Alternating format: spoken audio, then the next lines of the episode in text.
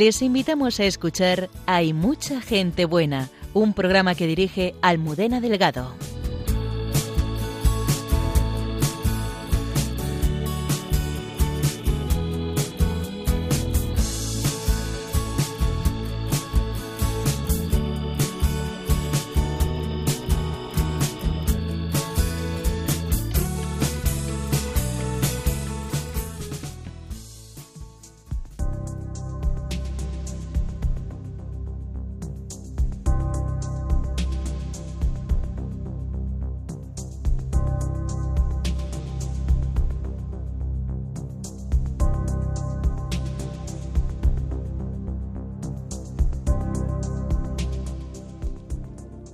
Muchas de nuestras ciudades y pueblos hay sitios a los que nadie quiere acercarse, lugares con el imaginario cartel de peligro, de los que no se quiere ni oír hablar. Espacios a veces muy amplios en que conviven personas que han visto su vida rota, corazones heridos que sobreviven y se aferran a aquello que les promete un rato de olvido. Sin embargo, hay personas que, en vez de ver el cartel de peligro, ven otro que les dice, lo que hicisteis con uno de estos mis pequeños, lo hicisteis conmigo. Esta noche nos acompañan para compartir con todos nosotros su experiencia de amistad y encuentro, chules y un equipo de bocatas.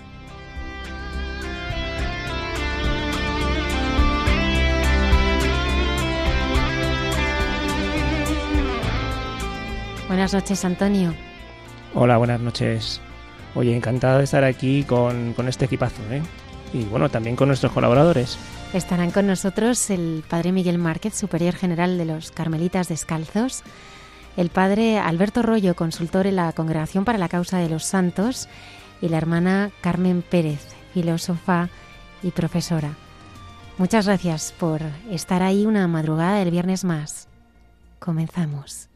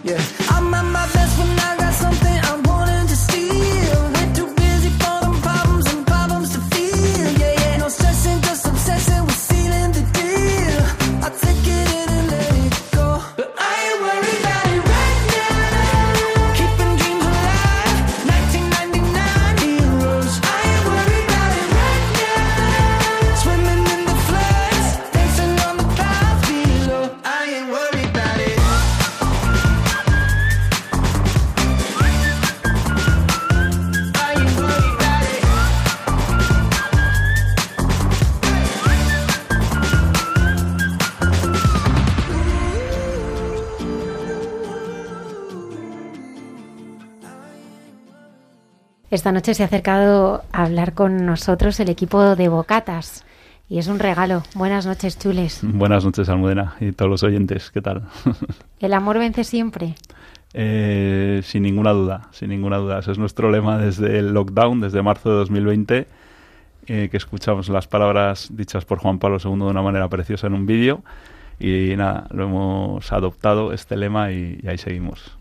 Me gustaría que me presentaras algunos de los miembros del equipo de Bocatas que Sí, te mira, acompañan. Te presento aquí a tres buenas amigas que me han venido aquí a acompañar, que han estado con nosotros este verano en las vacaciones hippies, que ya os contaremos un poquito más adelante. Aquí tenemos a mi derecha a Medea, que es georgiana, 18 años, y la conocimos hace algunos años, recién venidos toda su familia. Sois siete hermanos, ¿no, Medea? Ocho. Ocho hermanos. ¿Y cuántos han venido a las vacaciones hippies? Ah, este año cinco. Este año cinco, ¿no? Y, y es un gusto y, y bueno, ya Tanoni nos contará ya su experiencia y nada, les ayudamos y les han echado un buen cable aquí a toda la familia para afincarse en Madrid y nada, y es una gran fan de Bocatas y, y una buena amiga desde, desde que la conocimos. A mi izquierda está un crack de mujer que es Inma, trabajadora social.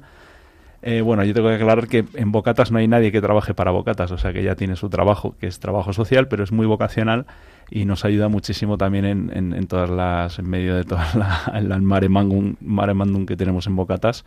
Así que nada, aquí está. Hola Inma, buenas noches. Hola. Y luego nos queda Esperanza, llama, la llamamos Espe, que es otra chavala muy viva. mm, y bueno, ella trabaja para un colegio en la secretaría, en administración. Eh, no para de moverse y de hacer cosas. Y luego, además, bueno, pues lleva toda la parte de Bocatas, se centra mucho más en, en la relación con los menas, con los menores, estos no acompañados que vienen de Marruecos tiene con otro grupo de amigos han formado una, una bonita asociación pequeñita muy pegada a Bocatas y estas a, a través de ellas el que vienen todos estos menas vienen a Bocatas a estar con nosotros a ayudarnos a venir de vacaciones y nada es una cosa muy bonita hola Espe Hola, buenas noches. Bienvenidos. Chules, ¿qué es Bocatas y cómo surgió? Bueno, pues Bocatas, yo imagino que ya habrá algún, algunos oyentes que, que- que nos hayan oído, porque hemos estado por aquí un par de veces, pero a nosotros nos gusta definirnos sobre todo como un grupo de amigos, ¿vale? Somos también asociación, llevamos 27 años, eh, por pura gracia de Dios, ayudando a los más pobres aquí en la ciudad de Madrid. Empezamos tres amigos allá por el 96, cuando yo estaba en cuarto de carrera. Ahora tengo 48 años y he pasado ya casi más de, de la mitad de mi vida con Bocatas que sin él. Y es como un gran don. eh, yo nosotros los grupos de amigos decimos que es el gran don que hemos recibido como grupo de amigos de Dios.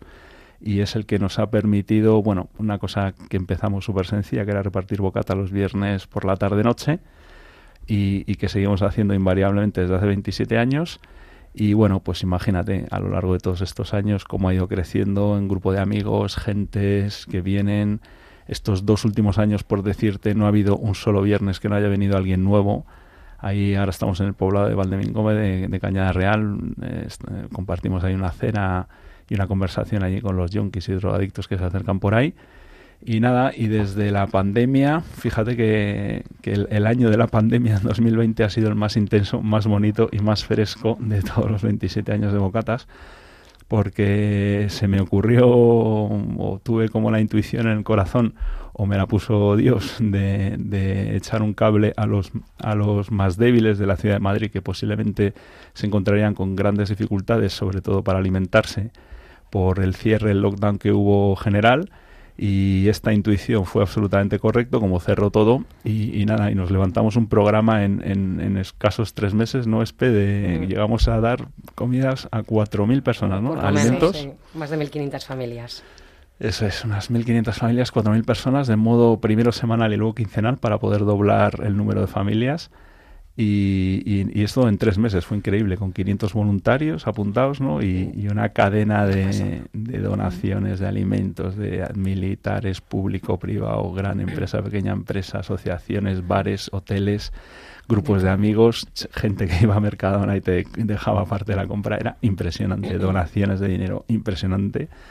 Y, y nada, y fue, una, fue en tres meses una preciosidad. Con eso hemos continuado ahora de otra manera. Hay gente, familias a las que ayudamos, pero vienen ellas a recoger los alimentos. Ahora a nuestro almacén ahí que tenemos ahí pegado a una parroquia de Madrid y, estupendamente. Resumen, un grupo de amigos abiertos al mundo y abiertos al mundo y con pasión por la persona, pues tiene que ser con el más débil y el que más sufre, que es el que, pues normalmente el que nadie quiere, ¿no? Normalmente, no, no tiene por qué, pero bueno. Bocatas nace de la experiencia cristiana de personas que pertenecen a Comunión y Liberación. ¿Qué es este movimiento? Eh, pues mira, es un movimiento de estos de que nació de los más recientes, que nació a raíz de lo que se llama la primavera del posconcilio, ¿no? La primavera está de los 70, 80 en, nació en Italia. Nosotros lo conocimos, empezamos justo en este movimiento en CL, eh, allá por cuarto carrera, junto con Bocatas. Y entonces todo lo que aprendíamos y la fascinación que nos, que nos supuso y el atractivo que nos supuso conocer a esta gente y lo que decían, pues lo trasladábamos a Bocatas.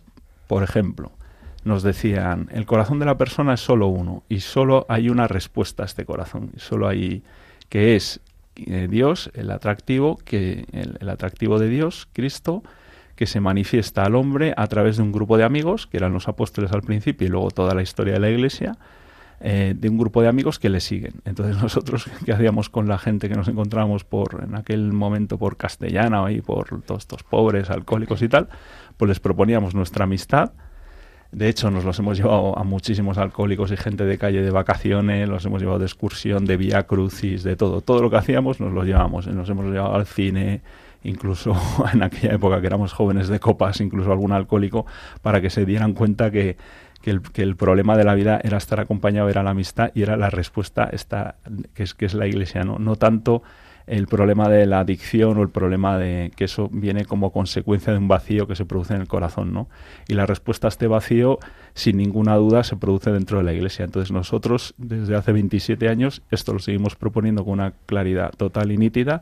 Lo que proponemos a la gente que vamos conociendo, a los drogadictos de Cañada Real, es la amistad que con nosotros, a través de la cual pasa Dios, que es como la respuesta a su corazón, ¿no? Luego, como pasa en el Evangelio, pues pues hay gente que lo reconoce con más facilidad, hay gente que es más difícil, ¿no? Que, o bueno, o hay gente que lo reconoce y con su libertad, pues, el mundo de la droga es muy difícil, pero tenemos grandísimos amigos que han dejado el mundo de la droga y que están ahora con nosotros. Y bueno, pues hay de todo. Hay quien lo ha dejado ya ha recaído, pues ahora eh, hacemos el camino. Bueno, esto es como el evangelio puro y duro. O sea, hay todo tipo de, pers- de personas humanas, igual que en el evangelio, gente que seguía luego lo dejaba, gente que lo dejaba y luego decía que no al principio y luego que sí. Pues es exactamente igual que, y esta es la vida de la iglesia, es una preciosidad este, este punto que nos ha tocado. Y esto, pues lo hemos conocido a través de la Iglesia y espe- muy específicamente somos hijos de este carisma de CL, pues que nos ha dicho cosas tan bonitas como esta, que el corazón de la persona es uno, que la amistad es a través de, que, sea, Dios para manifestar la verdad al hombre eligió eh, este método, que es la amistad, es el método más perfecto de transmisión de la fe. Eh, Cristo se hizo amigo de, su- de los apóstoles eh, y fue el método que eligió Dios, Cristo, para, para manifestarse al hombre a través de una relación con, con, con 12 apóstoles más, que si vemos en los evangelios, eh, Cristo apenas convirtió a 12 o, o más, y luego ya se ven los hechos de los apóstoles como San Pedro los convertía de 5.000 en 5.000, ¿no? Por, por la casi como diciendo que la presencia de Cristo a través de los amigos, a través de la iglesia, era casi más potente o llega a más o, o se puede reconocer más o al menos de una manera igual que cuando estaba Cristo presente en carne y hueso, ¿no? Pero que de todas maneras sigue estos dos mil años y Bocatas no es más que, que esta parte, solo que entre los más débiles, porque ya sabemos que Dios y el Señor en toda la historia de la Iglesia del Antiguo Testamento también, pues siempre tiene preferencia por esta gente, por los más débiles, ¿no? Y esto es lo que nos ha tocado a nosotros, que es una herencia maravillosa de la Iglesia del cristianismo y que estamos encantados de llevarla adelante, ¿no? Y de- Vosotros vais allí donde, bueno, casi todo el mundo evita no solo oír, sino incluso oír hablar de ello. Primero las Barranquillas y ahora la Cañada Real. ¿Y, qué os impulsa cada viernes a ir allí? bueno, pues entro yo, Esperanza. Pues mira, Mica, eh, desde que conocí Bocatas, eh, es verdad que es un atractivo muy grande eh, el tema de los viernes en, en Bocatas, ¿vale? Eh, es verdad que es una caritativa eh, muy radical porque estás allí con los drogadictos, ¿no? La gente que se está allí, pues eso, que está consumiendo, etcétera. Pero donde yo he recibido, eh, eh, tanto a través de los amigos de, de Bocatas y estar con esta gente, he recibido una mirada y una ternura enorme, pero tremenda. Entonces, eh, a mí me da la vida ir los viernes a bocatas y es verdad que muchas veces eh, pues llegas de trabajar, estás agotada, no te, no, no te apetece, ¿no? Pero digo, "Jo, es que luego vuelvo contenta a casa, ¿no? Porque eh, eh, esa mirada que yo recibió tanto de los amigos hasta como de la gente con la que me encuentro allí, pues es la ternura con la que el Señor también me mira a mí. Entonces, eh, yo estoy muy agradecida de, de, vamos, de ir allí los viernes. Para mí es una pasada. Yo quería decir también con respecto al tema de ir los viernes, que yo cuando conocí Bocatas, es verdad que siendo trabajadora social, me paso el día atendiendo a personas sin hogar, a gente con problemas de drogas, alcohol, ese es mi trabajo. Y, y claro, proponer de repente el viernes también ir a Caña Real a ver más personas con los mismos problemas, ¿no? Sin embargo, eh, me acuerdo de cuando conocí Bocatas por primera vez y fui, a mí lo que más me llamó la atención no era solo el trato con, con en sí, con las personas que tienen problemas con drogas, sino ese trato de amistad. Y no, o sea, un trato, de repente llegué allí y vi que a diferencia de en mi trabajo, donde veo, no en mi trabajo en personal, sino los trabajadores sociales en cualquier institución, ¿no?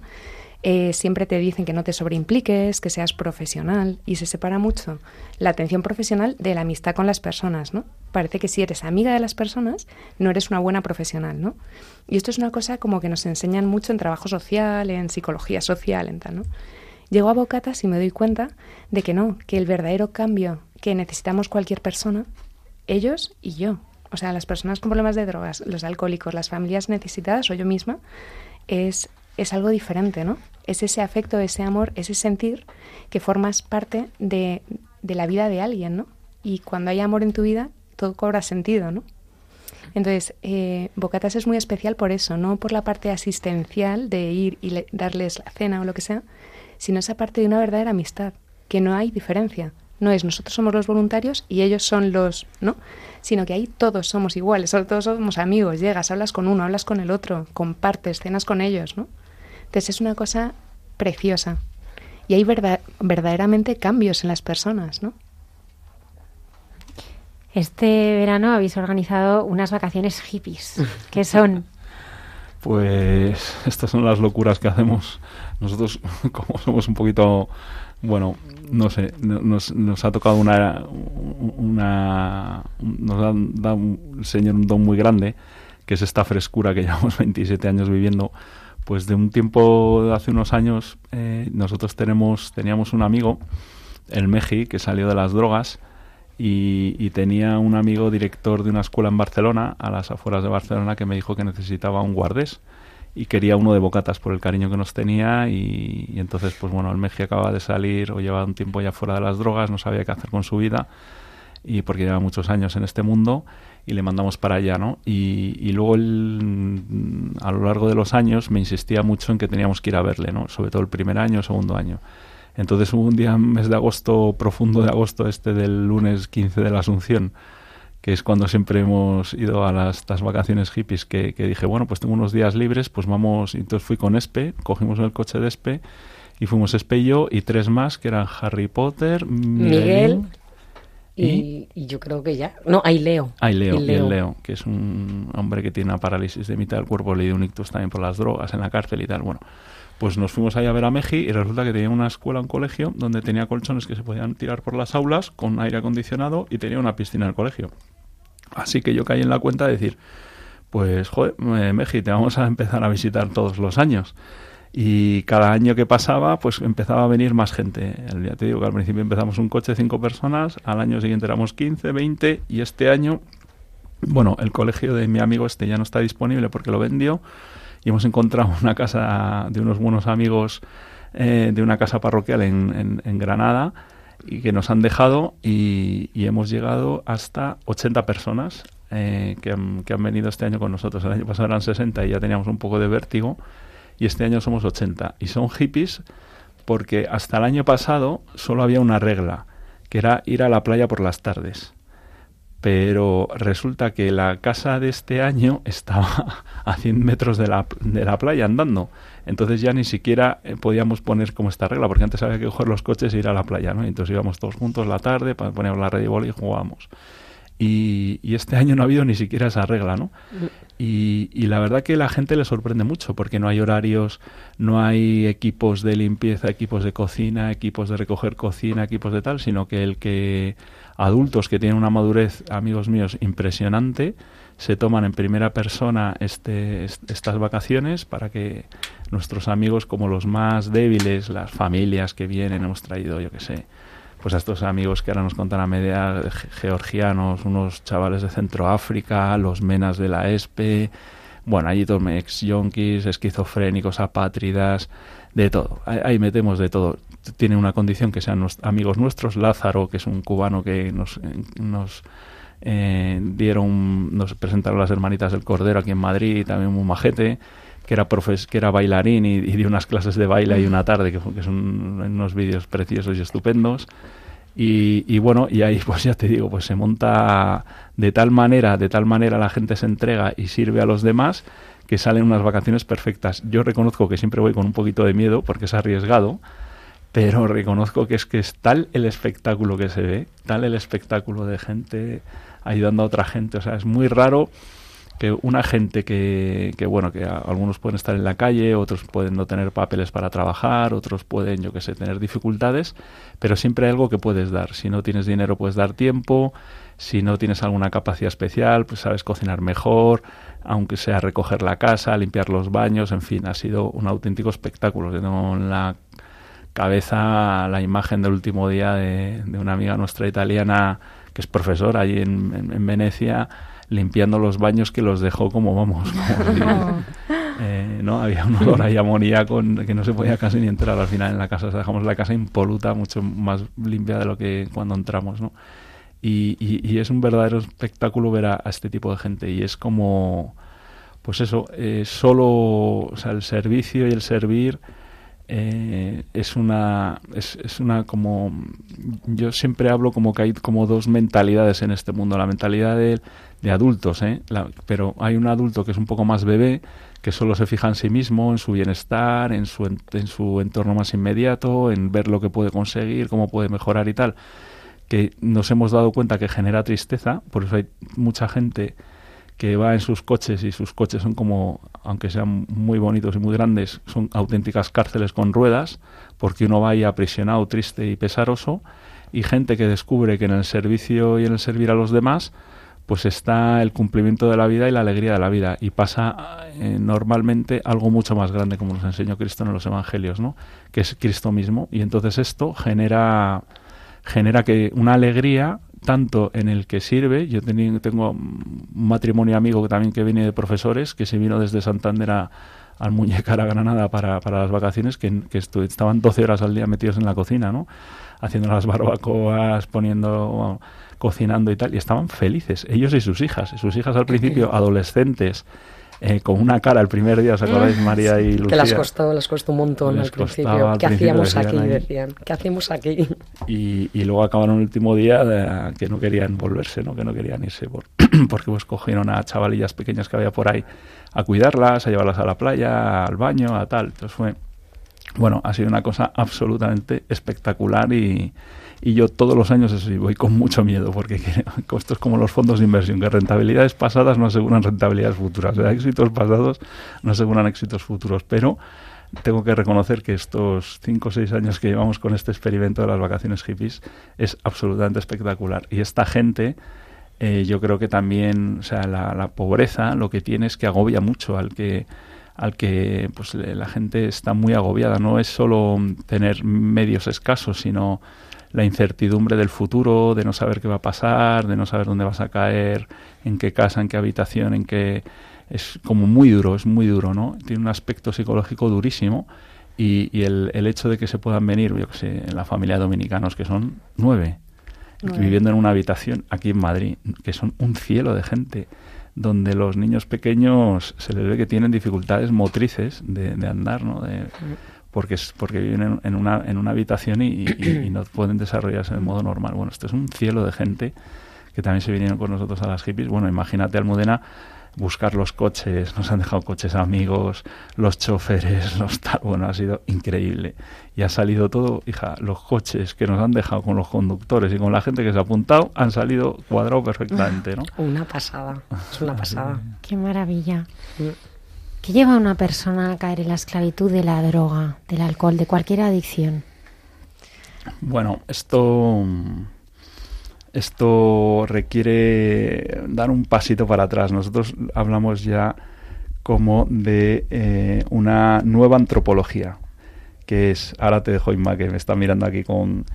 no, mm, o sea, yo, nosotros lo que... Yo el trabajo que he tenido que hacer con Bocatas todos estos años es ver por qué no ha muerto una obra que tenía que haber muerto pues con la juventud que uno tiene en la universidad, o en, ¿no? el impulso de bien que tiene y cómo ha podido perdurar en los años sin que haya sido nunca jamás un proyecto y no solo no ha perdurado, sino que sigue creciendo eh, al menos en frescura, ¿no? Y, y, y sigue fresco como una lechuga 27 años después. Entonces yo he tenido que mirar con sorpresa qué pasaba ahí, ¿no?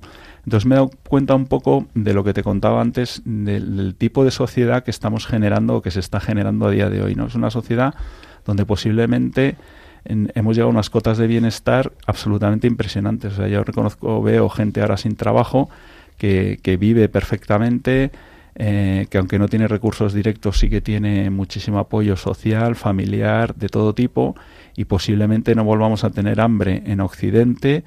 eh, vamos, de aquí a unos cuantos decenios o, vamos, o- o siglos, si esto más o menos sigue igual, ¿no? Pero esto tiene una contrapartida y es que nos hemos metido muy en el centro de nosotros mismos, ¿no?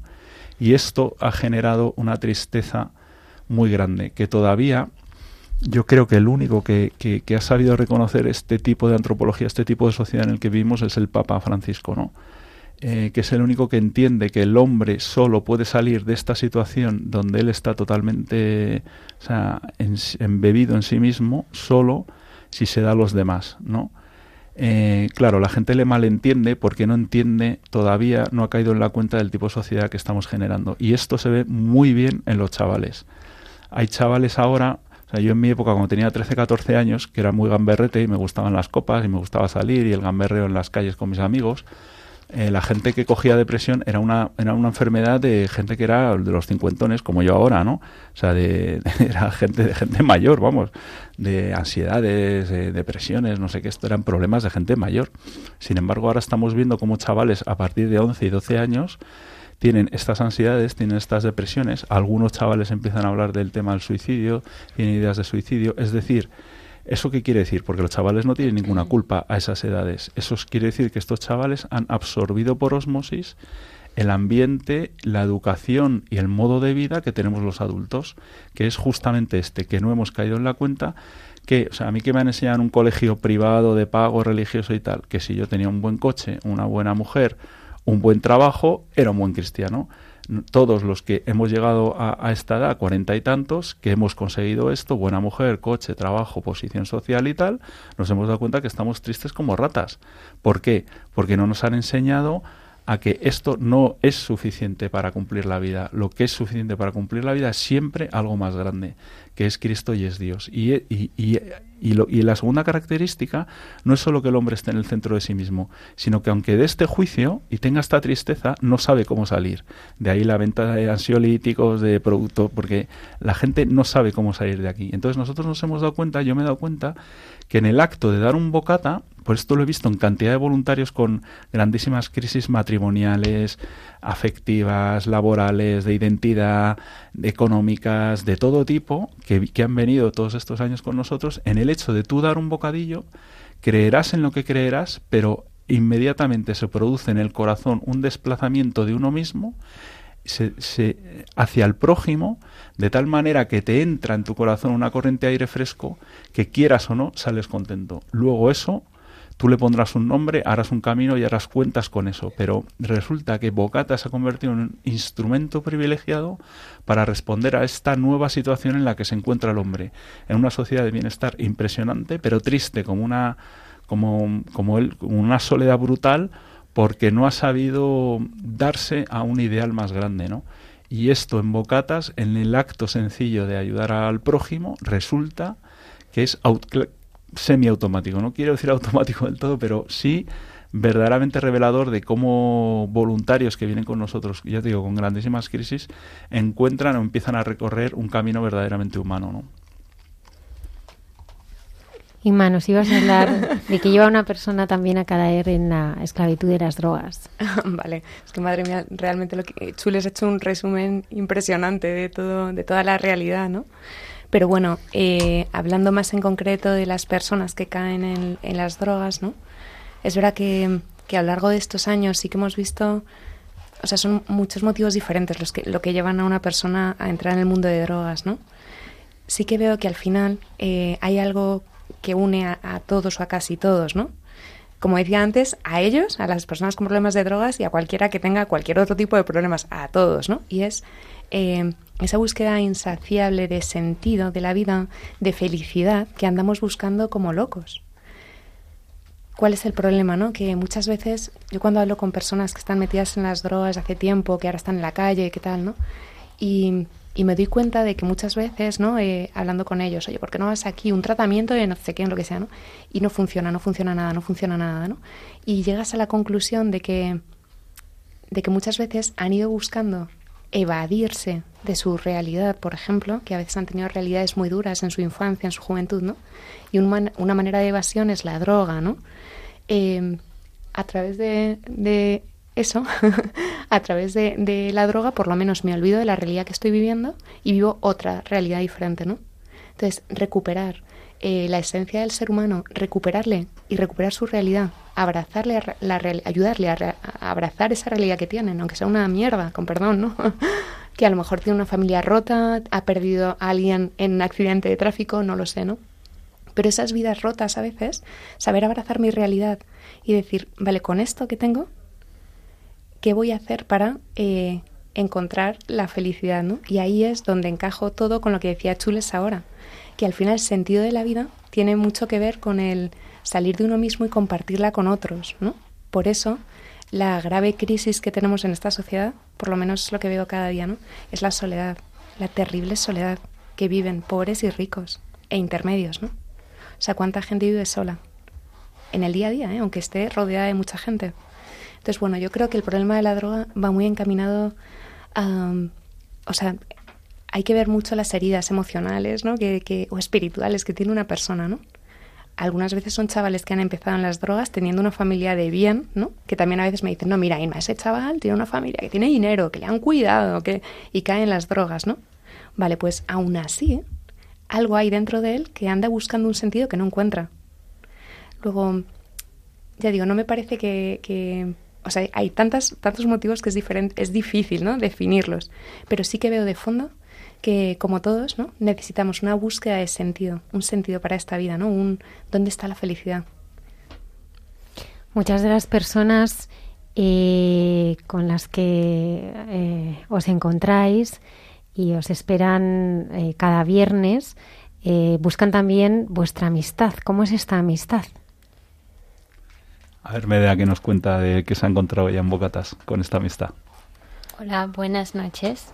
Pues soy Medea, soy georgiana. Eh, quiero contar eh, primer día en Bocatas. Pues no, primero conocía Espe y Inma. Pues como todas personas tenemos momentos dificultades, difíciles en nuestras vidas. Tenía una, una situación muy difícil y con mi familia, claro y no sabíamos cómo teníamos que salir de estas situaciones. Y es que estas dos personas entraban en nuestra vida como... Yo siempre digo que en mi vida era como un luz, porque no tenía nada de esperanza, pues no tenía ningún, ningún camino. Así que siempre digo gracias a Dios que tengo este regalo. Pues después me invitaban en bocatas es que es increíble. Entras en una habitación, hay gentes, no sé, un montón de gentes y no te miran como eres nueva o nada. Es que estamos como una familia. Lo he visto en mi vida. Primera vez, gentes que cuidan a felicidad de otras personas. Eh, no sé, intentan ayudar, buscan todos los caminos que, eh, que pueden dar para tu felicidad siempre digo que esas personas cuidan a tu sonrisa, ¿sabes? Y yo siempre digo, es una familia, amistades, ah, como tenía dificultades y así, yo mm, como pensaba con otra manera, eh, decía que no necesitaba amigos, no, no quería amigos. Y, pero entraba a este grupo y lo veía que no es querer, es una cosa de necesidad. Yo necesitaba y ahí cu- cuando entras en este grupo, tú vas a encontrar tú misma que estás muy feliz porque ahora que tenemos es- realidad en nuestra tierra, no es fácil encontrar personas como ellos, porque no sé, son increíbles. No, no puedo explicar qué feliz estoy que conozco a estas personas. Y vacaciones de hippie es una experiencia, no sé, increíble. Es que es increíble. Vas a estudiar un montón cosas. Em, personas que no piensan sobre otras personas. Por ejemplo, hay personas que piensan sobre so- sí mismas, ¿sabes? Y no, no importan otras personas qué vida tienen y así, pero hay mm, vas a ver cómo, cómo- por qué tienes que ayudar a gentes. Porque Dios da un e- examen, ese examen que tienes que ayudar a personas y estás muy feliz cuando ayudas a personas. Es que no sé, estoy. Cuando pienso sobre bocatas, mm, estoy como sin palabras porque nunca lo he visto personas como ellos. Ni en mi país, estuve tres países, otras tres países, pero no existen. Es que no hacen estas cosas, ¿sabes? Mm, tienen su vida y no importa en tú qué problemas tienes. Pero ellos, no, es que no sé. Yo siempre digo que son ángeles, ¿sabes? Gracias. En el trato con personas tan heridas supongo que, que habrá momentos muy difíciles. Eh, ¿Qué lugar ocupa la misericordia en esa amistad? Pues imagínate, ocupa todo el, no sé, puede, eh, ocupar todo el espacio por una razón muy sencilla, porque tenemos clarísimo nosotros en Bocatas que no respondemos a nadie esta necesidad principal que tiene, sino que la responde Dios. Dios nos utiliza para ofrecer esa misericordia. Pero es verdad que hay que dejar este espacio. Cada uno de nosotros como y como grupo de amigos tenemos que dejar este espacio y la verdad que es una de las notas que no hemos perdido desde el principio y por eso creo sinceramente que, que gozamos de esta frescura 27 años después. No es verdad que el paso del tiempo hace apolilla las cosas y, los grupos de amigos y, las asociaciones y las empresas y los y los grupos de personas y las familias. El paso de los años no es lo que apolilla ni hace viejo algo, sino que es precisamente no dejar espacio a esta misericordia. Cuando tú dejas espacio a esta misericordia pasan dos cosas muy bonitas. Una, que la gente responde en, una proporción y en una medida que tú no te esperas, porque responden a lo divino, responden a Dios y no a ti mismo ni a tu medida, con lo cual te, encuentras continuamente desbordado como había dicho, por ejemplo, en la organización de las vacaciones hippies, que, adultos desinteresadamente hayan estado 12 horas mientras, mientras los chavalillos, los negrillos, los marroquíes, los otros están en la playa disfrutando o tomando una cerveza en el chiringo, pues, pues es increíble y que salgan más contentos que los otros mismos, ¿no? Y, esto, eh, o sea, quiero decir, es por, por dejar este espacio absolutamente abierto. Y pasa una segunda cosa, que es que, mm, o sea, que el, que, que te, que, el mismo Dios te da, te da esta, te, te entra a ti esta ternura, te entra esta ternura a ti mismo, ¿no? Que, que hace que tú vuelvas del verano absolutamente agotado, porque he vuelto absolutamente agotado, porque es que todo pasa por, desde que falta papel higiénico en las hippies hasta que el Lázaro me lo encuentro un día ahí, el último día me lo encuentro por la mañana, me lo encuentro en el suelo y digo, Lázaro, ¿qué haces en el suelo? Pues el tío va al pobre con una muleta, anda mal. Me dice que estoy en el suelo, que me he caído, ayúdame. y ya, coño, claro, yo ya, ya, pues yo que sé, te pasa un poco de todo, entonces es, es verdad, entonces se cansa, ¿no? Pero es, pero es de tal ternura que entra en el corazón que esto hace que luego la relación con el trabajo, con la gente del trabajo, con la familia, con incluso con gente que no te cae bien o tal, pues sea otra cosa totalmente diferente. Y esto es lo que va cumpliendo la vida, ¿no? Esto es lo que esta misericordia de la que eh, que, vemos, ¿no? Y que hace que los sitios, las familias, los matrimonios, los grupos de amigos, yo qué sé, los ámbitos de trabajo se mantengan frescos, humanos, con posibilidad de perdonar, con posibilidad de equivocarse y no pasa nada, con posibilidad de seguir adelante, con, no sé, como... Y, y es como eso, una tablilla como del grupo de amigos e individual, ¿no? De dar, yo siempre tengo la imagen esa de, de dar más un paso para atrás que un paso para adelante, o sea, yo me encuentro ahora gente que devora todo, ¿no? Devora los trabajos, las familias, lo controla todo, lo quiere todo ya, eh, los libros, los no sé qué, los no, todo, o sea, y sin embargo, incluso dentro del cristianismo, ¿no? Que, que son todo, pues yo estoy de acuerdo con el Papa, pues yo no estoy de acuerdo, pues todo lo devoramos, al Papa, al Evangelio, al cura que da la homilía, nos lo co- comemos todo con patatas, ¿no? Y, y es precioso la imagen esta de todo lo contrario, hay que dar un paso para atrás, dejar que entre la misericordia, dejar que sea la misericordia la que dé el juicio, uno quedarse en la reserva y ver el espectáculo de lo que sucede en los amigos, en la gente que conocemos, cuando dejas entrar esto en vez de ocupar uno todo el espacio y se creerse el más listo del universo, porque imagínate yo que llevo 27 años, que ya sé cómo se hacen las cosas, que bla, bla, bla, bla, ¿no? ¿Cuánta gente hay de esta en los trabajos, en las organizaciones, en las tal? Y, y no, es todo lo contrario, es dar un paso para atrás, quedarse en segunda fila, ver el espectáculo del garaje, por ejemplo, un viernes como hoy esta tarde en, en nuestro almacén, te quedas viendo el espectáculo y, y es un gusto ver cómo se mueve la gente y ver, es decir, qué hace, qué papel juega la misericordia, absolutamente todo en el siglo XXI. ¿Se puede salir de las drogas? Muy buena pregunta. Sí, Claro, claro que se puede, ¿no? se puede. Es cierto que, no sé, o sea, yo siempre decimos, por ejemplo, entre, entre amigos y también en el trabajo, ¿no? Que es verdad que la recaída es una parte del proceso, ¿vale? Eso es una cosa que, que nos decimos mucho y lo, y lo creemos firmemente, ¿no? O sea, eh, salir de las drogas no es fácil y muchas veces uno puede salir, estar bien y en algún momento conecta de nuevo con ese punto de estrés que le gener- que le llevó a las drogas en su momento o con ese con lo que sea y puede haber una recaída, ¿no? Entonces, ¿se puede? Por supuesto que sí. ¿Es difícil y puede haber una recaída? Sí. O sea, lo importante es que ante una recaída, pues eh, saber que se puede otra vez, ¿no? O sea, no tirar nunca la toalla ni, ni ellos mismos ni las personas que les acompañan, ¿no? Saber que, bueno, la vida es así, tenemos también una parte de debilidad, que, que decía Chules de la misericordia, ¿no? Para entender la misericordia, lo primero es entender la debilidad humana que tenemos todos. La gente que se droga y los que no. Pero ya digo, esa debilidad también nos lleva a esto, ¿no? A que recaemos, la volvemos a liar, los de drogas con drogas, los alcohólicos con alcoholismo y los que tengan X problema con lo que sea, ¿no?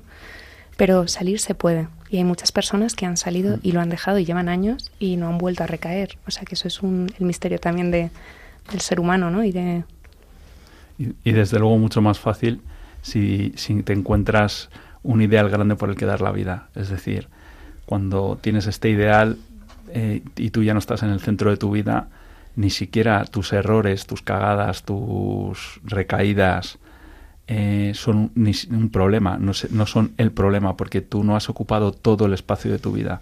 Mientras más este ideal y este algo más grande ocupe más espacio, todo lo que uno haga está más relativizado y por lo tanto también lo malo, los errores y tal, uno puede levantarse más rápidamente con más ánimo, con más tranquilidad porque sabe, porque tiene la certeza de que descansa en un padre bueno, ¿no? Saber que uno tiene un padre bueno, que hay un Dios bueno, es un atajo enorme para salir de adicciones, de drogas, para recuperar relaciones matrimoniales, familiares, eh, enemistades a, muerte, adicciones no solo de las que vemos nosotros de, de- de opiáceos y de, de- coca y sino de todo tipo no y es una preciosidad. Verdaderamente la iglesia sigue sigue siendo algo absolutamente necesario para la vida de la persona no Y hay una cosa que, que, vamos, de los 10 años que llevo en Bocatas, ¿no? Eh, que, que empecé a descubrir, ¿no? Con, con esta gente que conocíamos en Cañada Real, ¿no? Cómo, cómo, ¿no? Todos estos se hacían amigos de, pues, de los drogadictos allí.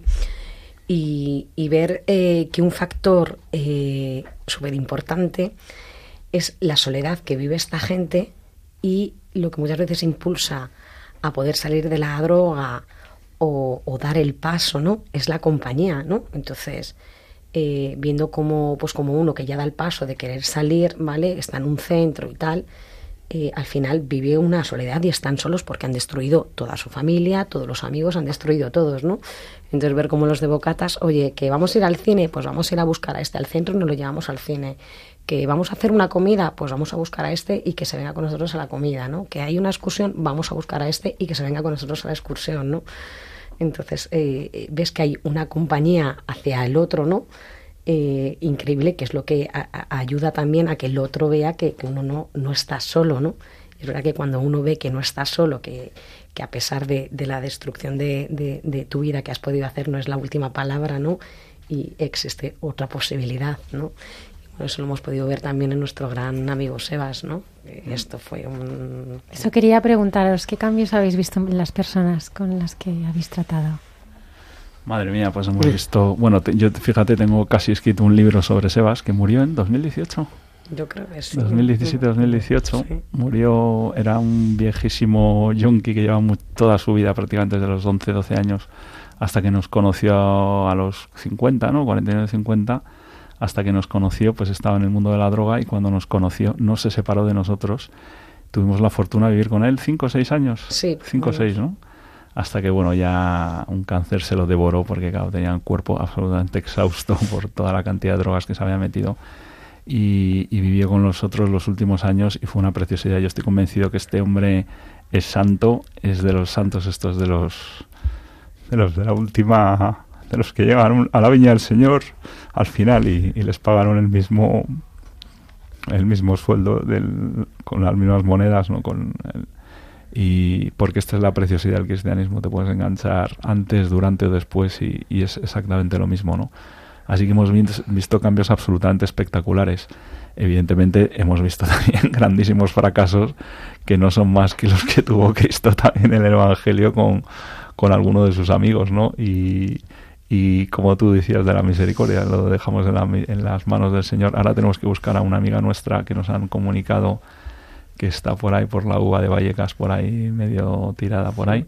Y tenemos que ir a verla porque hace años que no la vemos y está una buena persona majísima que pero que nunca ha querido salir de las drogas, pues mira, pues la esto lo dejamos en la misericordia del Señor. Nosotros qué hacemos? Pues la acompañamos lo que podemos, vamos a buscarla, ir a verla y, y también pues un bien para ella y un bien para nosotros. Es, es decir, el, el bien, lo bueno que tiene el bien este divino es que al contrario que el dinero, que los bienes materiales que son divisibles y no llegan para todos, pues este bien es universal y llega para cualquiera, ¿no? Es más, llega más al más débil, ¿no? Y, el Señor le, le prefiere más que a la oveja perdida que, que a 99 que andemos ya por ahí ya bien o, o más encaminadas, ¿no? Y, y bueno, pues ejemplos de estos de cambios hemos visto, incluso cambios, pues tengo en la memoria ahora el abuelo de Bocatas, el Tomás, que también murió en 2017 o un poquito antes. Y pues fíjate, yo le conocí en el 96, eh, yo le llamaba el abuelo, él me llamaba Monseñor y era un grandísimo alcohólico de estos de, de iglesia que pedían una, en una iglesia de Madrid y desde cuarto de carrera le- le- le- somos amigos. Eh, salió del alcohol, pero lo- el último tiempo de su vida tuvo una gran recaída. Ya apareció en el hospital una vez, ya estuvo, duró un año ya con, con un cáncer de garganta grande, pero disfrutamos ese último año también en el hospital. Yo me acuerdo que le iba a ver, le metía una sesión de quimio de como de 5 o 6 horas y en pleno mes de febrero en silla de ruedas, antes de que la ambulancia lo cogiera y se lo llevara a la residencia, me hacía sacarle en pleno mes de febrero ahí en el Hospital de la Princesa a fumarse un par de habanos de educados. Eh, se fumaba un par de pitis y ya le metíamos para la, ambulancia, era un cachondo el tío, ¿no? Y, eso, sí quiere decir que, has- o sea, que jamás el mal tiene la última palabra, ni siquiera en las recaídas o, o en esto. Lo- la, la última palabra es siempre la amistad y, y que Dios cumple, cumple la vida y que ahora estoy absolutamente convencido, como dice el Evangelio, que esta gente nos precederá en el reino de los cielos, ¿no? Y casos de estos, bueno, pues tenemos muchísimos de mucha gente y luego no solo de, de- de como de adictos o drogadictos, sino ya te digo que, voluntarios que yo he visto con crisis muy fuertes matrimoniales como hundidos en la miseria, cómo se ponen de pie, cómo empiezan a recorrer el camino, como por lo menos tienen un lugar. Luego irán más despacio, menos, más rápido, pero tienen un lugar, ellos saben que, que Bocatas es su lugar donde están, donde nadie les pregunta eh, qué han hecho ni qué mal han hecho, donde saben que no tienen que aparentar. Eso me lo dicen mogollón de gente. Me dice, es que en Bocatas uno puede ser como es. Y claro, a mí me sorprende, porque llevo toda mi vida siendo como soy, pero no es una cosa que en la sociedad de hoy se estile mucho. ¿no? Uno se mide mucho con el prójimo, con el otro, y, y en Bocatas es, puede ser absolutamente tú mismo, y eso me lo ha dicho muchísima gente también. Y, y eso, y eso también en los voluntarios cambia muchísimo. Les toca, en este punto, les da una certeza grande en la vida de que hay un camino. Eh, gente con grandes crisis y grandes baches ha podido salir adelante, sin ninguna duda, y Bocatas sin, ninguna duda, y es un factor para salir adelante. Ahora, fíjate, yo me he encontrado con un tipo humano, un tipo humano como de unos 50 años que ha perdido el trabajo, ha perdido también la familia, la mujer o en, en el proceso este de la vida de, y, se encuentra con 50 años o viviendo con su madre o viviendo un poco pues dejado de la mano de Dios y, hundido, ¿no? Y también nos estamos encontrando con este tipo de gente con este perfil, ¿no? Y es una preciosidad verles cómo salen adelante, cómo vuelven a caminar, con qué ganas, con qué energía, como dicen, Bocatas es mi nueva familia, tiene, nos mandan una foto ahí de, de todas las de la foto de las vacaciones hippies que nos dimos al principio de las vacaciones todos juntos, diciendo esta es mi nueva familia, no sé, es una cosa impresionante, ¿no? Pero bueno, yo insisto en que no es más que la vida de la iglesia, lo que llevamos viendo, el espectáculo que llevamos viendo durante dos mil años, ¿no? Eh, quería decir que Bocatas es... em, es que Bocatas da esperanza, ¿sabes? Tú lo ves a gentes de Bocatas y es que ya lo tienes, alguna esperanza. Y si te duele algo, ellos también le duelen. eh, ahí está amor, paz y felicidad. Bueno, Medea, tú también formas parte de, de ese grupo de bocatas que haces lo mismo con los demás. Yo soy testigo de cómo, Eh, cómo tengo algo de ella, experiencia ella con vosotros. conoce bocatas, pero ahora es la primera. O sea, yo la llamé hace nada porque necesitaba urgente que me ayudara alguien a traducir a uno que estaba en la calle de Georgia. Enseguida, Medea, habla con él, tal. O sea, que es que es Mm. ella hace exactamente. Para mí también es un ejemplo. Su su entra- Quiero decir que al final Se contagia. me Se contagia, me enseñabais vosotras. Es, esta- Ujú. Que estoy haciendo ahora es por ellas, porque me enseñaban e- ellas y me enseñaba un grupo de bocatas que tengo que cuidar a personas y después cuando lo cuido a personas yo estoy demasiado feliz. Ya no necesito nada más. Hola, buenas noches. Mira, yo quería preguntaros, da gusto oíros, ¿eh? Porque cuando es alguien que sirve para servir, pues, bueno, te llena el corazón. Eh, me emociono porque Chulio se emociona. Y yo quería preguntarle que cuando mezclas eh, las personas con Dios, veo que te emocionas. Eh, ¿Cómo encajas y cómo encajan ellos tu gusto por Dios? Joder, pues es la verdad que es sorprendente. Porque es verdad que, que se oye mucho el, odio que se tiene a los religiosos y a, Dios, ¿no? Se, estila mucho en la sociedad de hoy.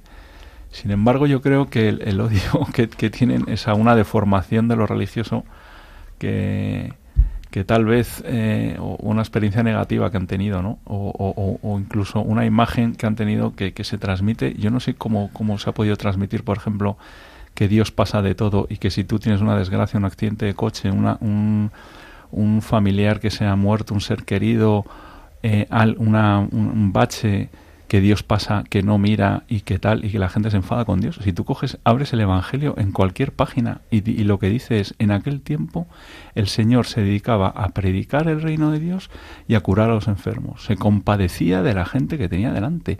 O sea, el verbo compadecer en el Evangelio, en el Nuevo Testamento, es increíble la de veces que aparece. Lo que pasa es que los cristianos nos entra por una oreja y nos sale por la otra, y los de fuera como si no existiera. Pero es que está escrito, lleva dos mil años escrito, que este Dios es pura ternura, ¿no? Y a mí esto es como el choque que, como que más me sorprende en el mundo de hoy, que que que la gente considera un Dios que o que no o que si existe está allá arriba y se ríe de nosotros, y sin embargo el Dios que se ha revelado que, a- que, que, eh, llega al hombre, se inclina sobre el hombre con una ternura infinita, lo acoge, lo abraza en su circunstancia, haya hecho el mal que haya hecho, haya sufrido lo que haya sufrido o haya hecho el mal que haya hecho sobre otros, que este Dios que es pura ternura, que es el- la potencia que hace que, que- que la gente pueda salir incluso de las drogas y las adicciones más duras y los baches más grandes y las enfermedades mentales más brutales y las experiencias negativas de abusos de todo tipo más increíbles, salir adelante con felicidad, alegría y cumplir su vida. Esta potencia, esta ternura de Dios, es como si en el siglo XXI estuviese por descubrir, ¿no? Estuviese por... la tuviésemos que des- redescubrir un poco todos dentro de la iglesia de la que yo no he salido en 48 años de mi vida, no he salido de los muros de la iglesia, con lo cual ese frío gélido del que habla tanta gente, yo no lo he experimentado directamente, aunque sí en los ojos de mucha gente y en las experiencias de mucha gente, pero esta eh, la tenemos que redescubrir, o sea, y, y la tenemos, y sobre todo, yo creo que dentro de la iglesia le tenemos que dejar espacio, porque yo lo que veo en la iglesia es mucho personaje, mucho como muy echado para adelante, pero muy lleno de sí mismo. O sea, el- también el Papa últimamente está hablando mucho del narcisismo teológico, del narcisista religioso, ¿no? O sea, es necesario dar un paso para atrás, dejar que esta ternura de Dios entre en el corazón de la gente, porque también muchas veces nosotros dentro de la Iglesia, por celos, por envidias, por tal, impedimos al otro que, que, que, que conozca a este Dios verdadero, a este Dios ternura. Entonces tenemos que volver en el centro de nuestros movimientos, en el centro de nuestros grupos religiosos, de nuestras parroquias, de, tenemos que volver a dejar, a dar un paso para atrás y volver a dejar a Dios que actúe, esta ternura de Dios, ¿no? que es la que cumple nuestra vida y la que va a cumplir la de todos los demás que vienen, ¿no? A, a una potencia y a una, no sé cómo decir, humana, que, que posiblemente nos quedemos con la boca abierta, como yo me quedo con la boca abierta con Bocatas 27 años después por esta frescura que tiene y estos testimonios que oímos de, de Medea de, y de tanta gente. Bueno, teníais que ver la medio asamblea que hicimos en, en el último día de las hippies, que empezó a hablar gente ya porque se tenían que ir los curas que estaban con nosotros, que nos acompañaron de Granada. Pero bueno, era impresionante. Gracias, gracias, gracias, porque tal. O sea, era impresionante, ¿no? Y dices, esta potencia se produce porque Dios está en el centro. Así que yo lo que tengo que hacer es dar un paso para atrás. Yo lo que tengo que hacer es dejar a Dios que actúe y seguirle yo, y seguirle yo, ¿vale? Pero, pero eso, ¿no? Y entonces cuando uno hace es- este ejercicio, que yo creo que es el que continuamente está reclamando el Papa, este Papa Francisco, cuando uno hace este ejercicio, las comunidades se renuevan, lo humano se renueva, el- la iglesia vuelve a tener un atractivo fuerte, no, lo siguiente, o sea, nosotros en Bocatas en Cañada Real, si venís un día lo veréis, a mitad de la, de, la caritativa, paramos y rezamos un ángelus con los menas marroquíes, con los africanos musulmanes, con los gitanos que hay allí, con los chavalillos gitanos que son muchos dios. Ahora, de este Dios real, de este Dios que es ternura y que, y que la iglesia tiene que saber, se, se desviaban, ¿no? se apartaban la mirada de Dios, decía, decía el Antiguo Testamento, el pueblo de Israel, continuamente para seguir a otros ídolos, para seguir a otras cosas. ¿no? Y esto es un poco lo que nos pasa también hoy en día a nosotros dentro de la iglesia, ¿no? que sin darnos cuentas acabamos casi siguiéndonos a nosotros mismos, a nuestra experiencia, a la manera que Dios me ha tocado. Si Dios me ha tocado a mí a través de Bocatas, yo quiero que todo el mundo le toque a través de Bocatas. Y no puede ser, porque Bocatas le toca a quien le toca. Y luego, por ejemplo, yo, un ejemplo pequeñísimo y banal, pero Bocatas estaba dedicado a drogadictos. Cuando vinieron unos chavales jóvenes y empezaron a tener relación con los gitanos, nosotros podíamos haber dicho, eh, Bocatas es solo para drogadictos, no para eh, que los gitanos nos tocan las narices, nos tiran la comida y tal y cual. Si hubiésemos cortado, hubiésemos impedido que Dios se hubiese manifestado también en esta en este imprevisto, en esta bonita relación que estos chavales tienen y tienen ahora con los gitanos. Con lo cual muchas veces la misión nuestra no es dar pasos para adelante, sino dar pasos para atrás, dejar este espacio. Más espacio dejamos en nuestro corazón, en las cosas en las cuestiones organizativas, en nuestras asociaciones y trabajos y familias y relaciones matrimoniales y de todo, y de dirección espiritual y de todo, más espacio dejamos a Dios, menos a nosotros, más eh, habrá esta sintonía de Dios con el mundo, ¿no? Esto se resume en una palabra eh, preciosa que viene de la experiencia monacal que se llama ascesis. La ascesis nunca ha sido la lucha del yo con las circunstancias, siempre ha sido la lucha del yo con Dios. Ha sido dejar de uno así, abandonarse uno y dejar que entre Dios. Y cuando dejas entrar este Dios ternura, pues ver el espectáculo de, de, de, de yonkis dejando la droga, de yonkis en un vía crucis, de drogadictos haciendo adoraciones nocturnas a las 3 de la mañana. Yo he visto ya de todo, o sea, y, y de bautizos de quien sea y de no sé que ya no sé qué nos queda por ver, no, sé. o sea, eh, menas les he visto en, en misas, a, a chavales marroquíes en, en misa con nosotros, menas que me preguntan qué quiere decir ser feliz, que luego en la casa en la que viven me dice el dueño de la casa que, que, que- que está pasando que tiene el Evangelio en la mesilla de noche. Eh, es alucinante, o sea, es alucinante. Y, y- y de verdad, eh, la única, o sea, no había reglas en las vacaciones hippies. Y se vienen a misa algunos de ellos con nosotros, o sea, por este atractivo, porque todo el mundo quiere saber de dónde nace esta potencia humana, este atractivo, esta ternura, esta, ¿no? Es impresionante esto. Medea, Inma, Esperanza, Chules, muchísimas gracias por habernos acompañado. Eh, siempre te emocionas, Chules, Sí, y, nos emo- y nos emocionas. Sí. A más, a más edad, este corazón, yo no sé qué me pasa. Mira que me intento disimular, pero es que no. Me gustaría terminar esta entrevista con, con las palabras de San Juan Pablo II, que, que me recuerdan siempre mucho a Chules y nos emocionan a todos. Muchísimas gracias. Muchas gracias. Gracias, gracias a vosotros. gracias. A vosotros un abrazo a todos los oyentes. Hasta muy pronto. El amor vence siempre. El amor vence siempre. Como Cristo ha vencido. El amor ha vencido. El amor vence siempre. Aunque en ocasiones, ante sucesos y situaciones concretas, pueda parecernos impotente. Cristo parecía impotente en la cruz. Dios siempre puede más.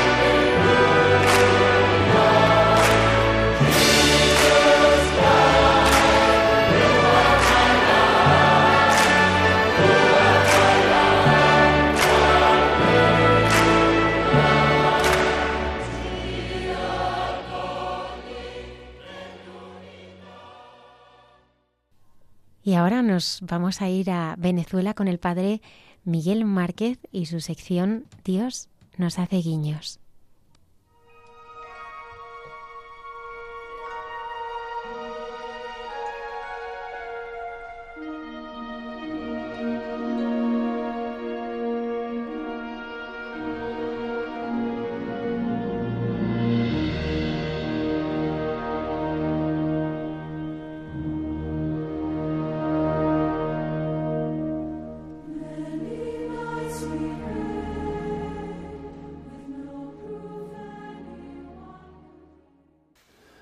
Buenas noches amigos. Os saludo con, con alegría, espero que estéis bien. Estoy en la noche, en un paisaje espectacular, en un rincón precioso de Venezuela, en lo alto de una montaña a casi 2.000 metros de altura. Es ya noche cerrada. Se oyen los grillos y algunos animales en la noche. Veo a lo lejos ciudades y pueblos repartidos por las montañas y, y luces de casas en, en la lejanía. Se oyen rayos en, en la distancia y estoy aquí después de unos días mm, muy especiales en uno de los conventos, de los tres conventos que tenemos los carmelitas en Venezuela, los carmelitas descalzos, de los conventos más bonitos eh, que yo he visto, por el lugar, por el paisaje, por el, el panorama que se divisa desde aquí durante el día paisaje precioso y tienen los frailes carmelitas aquí una casa en la que acogen a grupos, acogen reuniones con un par de capillas o tres que son de esas capillas que a mí me, me fascinan porque son de, de madera, de suelo de barro y el retablo, entre comillas, es una cristalera transparente desde la que se ve el paisaje, se ven las montañas, se ve el valle, se ven los árboles. Y en este lugar en el que he llegado al final de este periplo, de este tiempo de estancia aquí en, en Venezuela, me queda solamente un día y medio de, de estar aquí y con la impresión, la fuerte impresión, honda impresión de, de visitar este lugar que termina, por así decir, terminará en Caracas, pero aquí terminan las asambleas, las reuniones, los encuentros con los hermanos, con las hermanas, con, con el Carmelo Seglar, con, con las familias, amigas, y termina aquí en este lugar como de cielo, es como, un, como una especie de, de paraíso en, en la tierra, eh, después de pasar iba a decir que por el infierno, pero no, no voy a decir que por el infierno, porque aunque ha sido zambullirme en la realidad, en la escucha, la escucha honda de las gentes, de la situación que vive Venezuela. Cuando he dicho que venía a Venezuela, mucha gente me decía que me acompañaba, que rezaba, que, que oraba. Eh, tal es eh, la complicidad y la acogida que, la gente tiene hacia las gentes de, de, Venezuela y se lo he transmitido así a aquellos con los que me he encontrado. Me he zambullido en su, en su sentir, he escuchado, les he mirado, quería desde el primer momento no perderme nada, empaparme de todo, escuchar su, su dolor, su dificultad. Y nos han contado y me han contado muchas cosas, muchas realidades de la situación que viven eh, sin, sin, esconder eh, la realidad, eh, esa realidad que no está en los periódicos, que no sale en las noticias, esa realidad que, que no está en, en ninguna propaganda de, de, partido o del gobierno, esa realidad que se escucha cuando te pones a, a sentir y a, a caminar o, o, a mirar a los ojos a, a la gente. Tengo que decir que que tantas cosas me han contado que, que Venezuela es uno de los países con más eh, emigrantes del mundo, tanta gente que, que, está fuera del país. También, gracias a muchos de ellos, eh, también reciben ayuda, tantos otros que están dentro del país. Pero um, un país que, que tiene a un 94,5% de personas bajo el umbral de la pobreza, 94,5% nos han contado y un 76% me han dicho en pobreza extrema, con una devaluación de la moneda que, bueno, que en algunos momentos me resultaba eh, hasta cómico, porque al pagar en los peajes cuando veníamos por la autopista con el con el delegado mmm, pagaba un millón de, de, la moneda de aquí era un billete donde ponía un millón de, de bolívares. ¿no?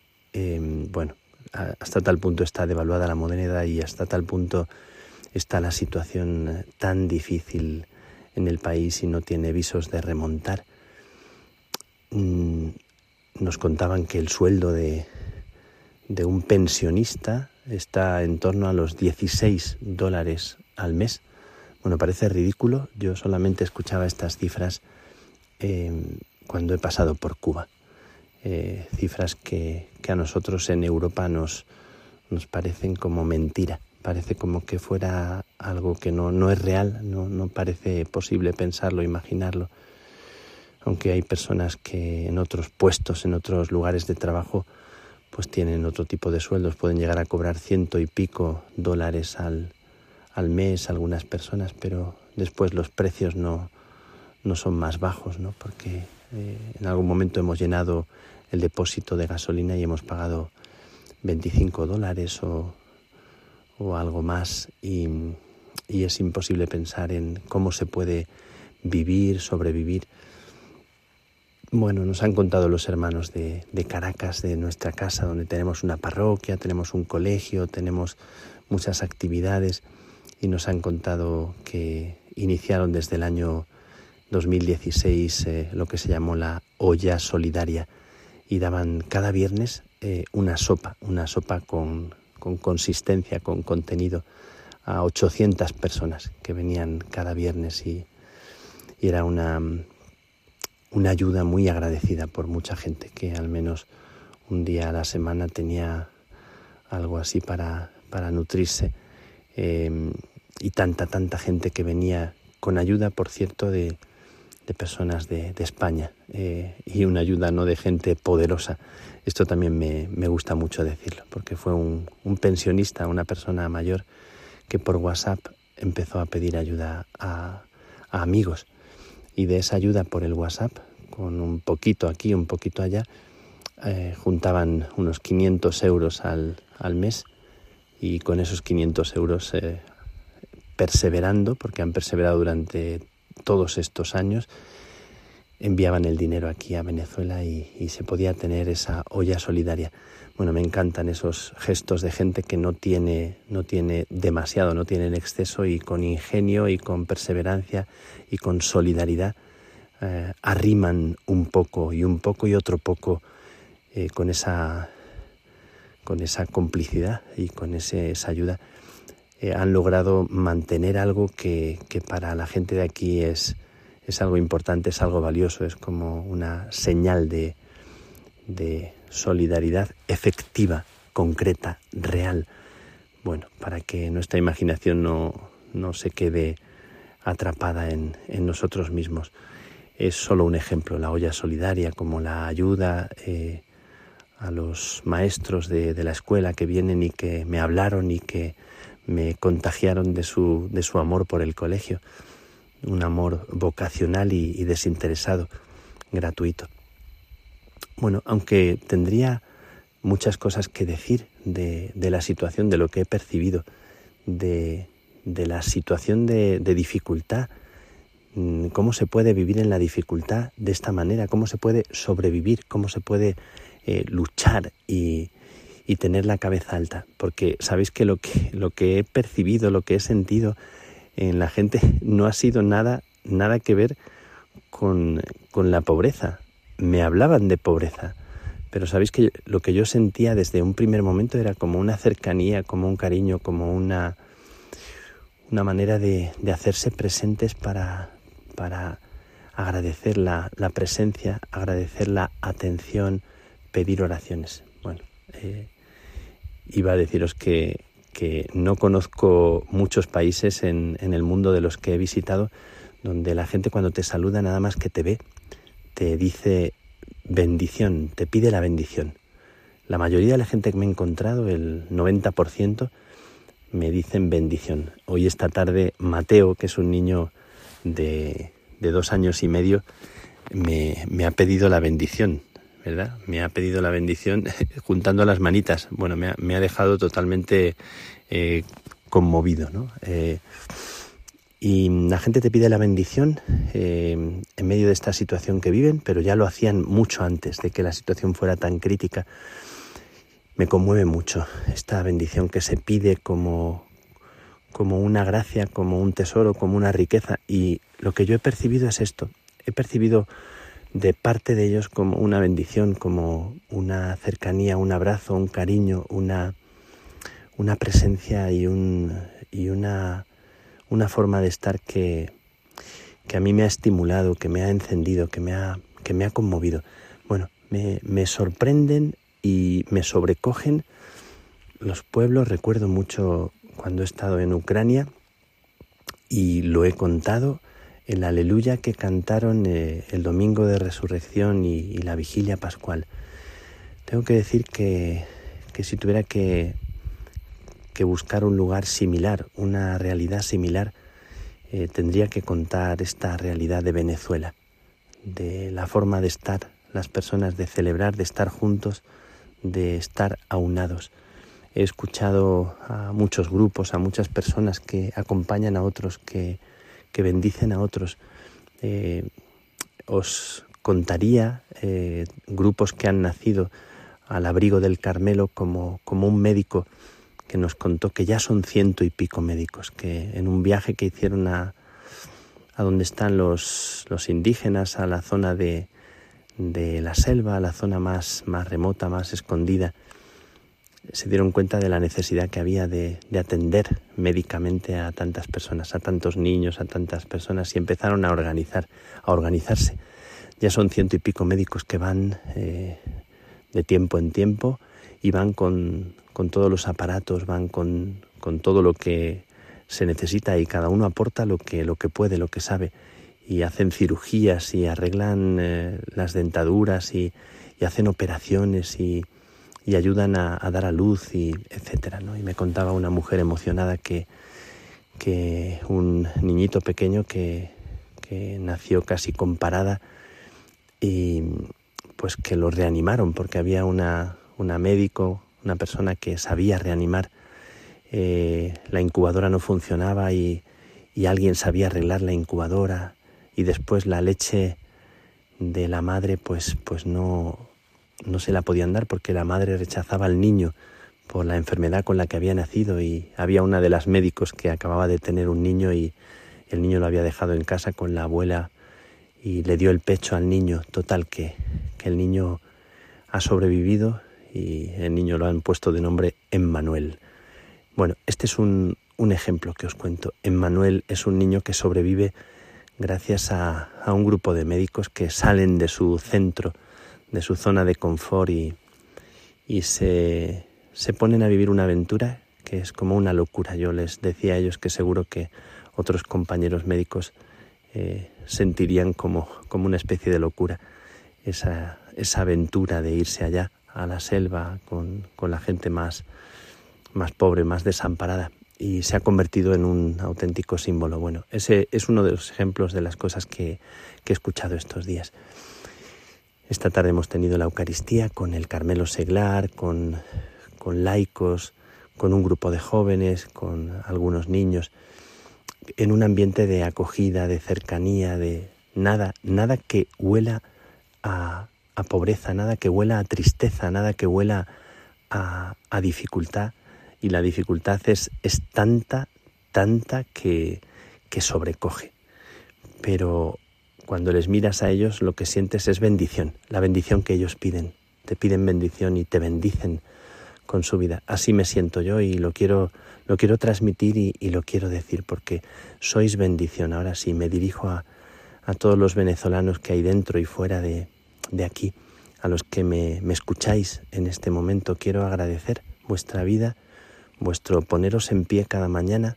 Quiero agradecer vuestro, vuestro no rendiros, quiero agradecer que, que no he escuchado eh, demasiadas críticas eh, contra el gobierno, que, que, lo que más he escuchado es, es palabras que tienen que ver con, con ganas de, de, luchar, de trabajar, de agradecimiento por, por la presencia nuestra para, para animaros, para, para invitaros a que, a que sigáis adelante, que nos sigáis bendiciendo con vuestra fe, con, con vuestra manera de estar en la vida, con vuestra alegría, con, con la música que hay en el corazón de cada uno de vosotros. Realmente mm, he sentido estos días como, como la grandeza y la belleza del, del ser humano. Y lo quiero decir, lo quiero contar y lo quiero cantar para que, para que no se apague esta voz en medio de las dificultades. Me tocará ir a otros lugares, pero me llevo de aquí esta impresión fuerte. La gente me pedía que contara qué es lo que he visto, qué es lo que he vivido en Venezuela. Y he visto gente cuya mirada se me ha, se me ha clavado y le siento como, como una bendición a, a mi propio corazón. Bueno, pues quiero, quiero poner delante de Dios la vida de cada uno de los venezolanos de este pueblo y quiero pediros a todos los que escucháis este, este programa, estas palabras, que conmigo eh, oréis y oremos por el pueblo venezolano de una forma especial, por tantos pueblos que sufren situaciones de opresión, de dificultad, situaciones de, de pobreza impuesta no por la falta de, riqueza del país o de la tierra, sino por las, las malas políticas eh, entre, los hombres. Y pido al Señor que despierte a los gobernantes para que, a los gobernantes y a todos nosotros, para que imaginemos caminos en los que a partir de, del compartir, del estar cerca unos de otros, nos enriquezcamos de verdad. Doy gracias a Dios por la riqueza que he vivido en esta tierra, en esta tierra eh, en medio de la dificultad, que ha sido bendición para mí y seguro que lo será para vosotros. Pido a todos los que esto escucháis que hoy dirijáis una bendición en vuestro corazón al pueblo de Venezuela, a la iglesia de Venezuela, a todas las gentes, a todos los venezolanos. Gracias de corazón por vuestro testimonio. Un abrazo y, por supuesto, una bendición. Que el camino suba a vuestro encuentro, que el viento os dé siempre en la espalda, que la lluvia caiga suave sobre vuestros campos, que el sol brille cálido sobre vuestro rostro, hasta que nos encontremos de nuevo donde quiera que estéis. Y pase lo que pase, Dios os guardará, sin duda os guardará en el hueco de su mano. Que Dios os bendiga siempre.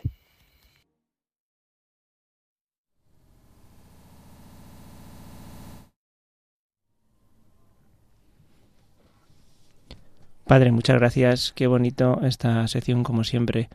Eh, nos llena siempre el corazón y nos hace sentirnos partícipes pues de esas vivencias y esas reflexiones tan, tan maravillosas. También agradecerle esta excelente bendición irlandesa que, que me la ha hecho recordar y, y, y me ha emocionado. Muchísimas, muchísimas gracias. Nos unimos a la oración del Padre Miguel por todo el pueblo venezolano y continuamos aquí con todos vosotros en el programa Hay mucha gente buena. Muchas gracias por estar ahí.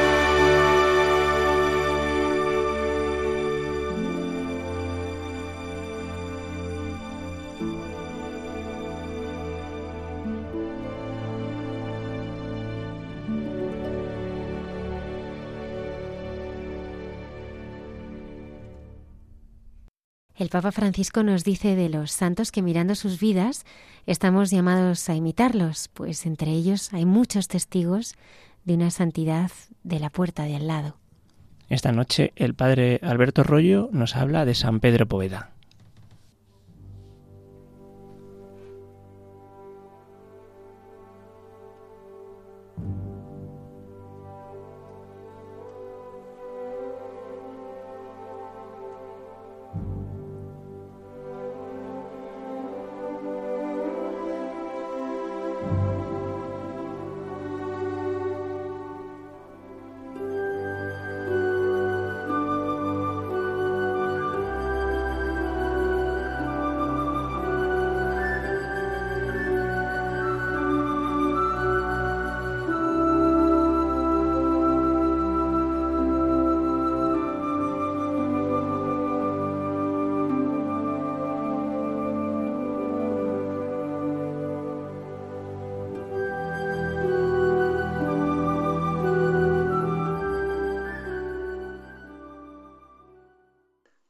Noches a todos los oyentes de Radio María. De nuevo con vosotros el sacerdote Alberto Rollo desde la diócesis de Getafe para hablar de los santos de andar por casa.